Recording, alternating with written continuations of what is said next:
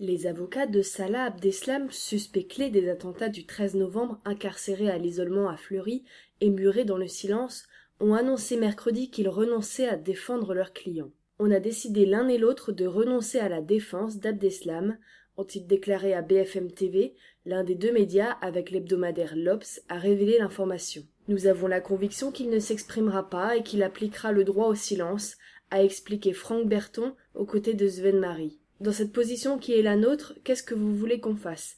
Nous l'avons dit dès le début, nous avons prévenu, si notre client reste muet, nous quitterons sa défense, a poursuivi M. Berton. Quand on a le sentiment d'être là pour faire des visites sociales à la prison, à ce moment-là, une décision doit être prise, a ajouté l'avocat belge M. Marie. Selon M. Berton, Abdeslam a écrit au juge d'instruction pour l'informer qu'il ne veut plus être représenté.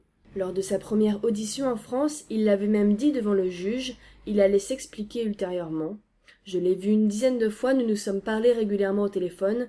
Aujourd'hui, il refuse de répondre à une quelconque question du magistrat antiterroriste. Je pense qu'il n'aura pas d'autre avocat, il n'en a plus envie. Salah Abdeslam abandonne, c'est comme un suicide, je le crains, s'inquiète M. Berton dans un interview à l'Obs. Mis en examen pour assassinat terroriste et suspect clé des attentats de Paris et Saint-Denis, qui ont fait 130 morts, Salah Abdeslam, 27 ans, avait été arrêté le 18 mars à Molenbeek, la commune bruxelloise dont il est originaire, avant d'être remis à la justice française le 27 avril. Depuis, il est détenu à l'isolement à Fleury-Mérogis, dans le sud de Paris, et placé sous vidéosurveillance 24 heures sur 24.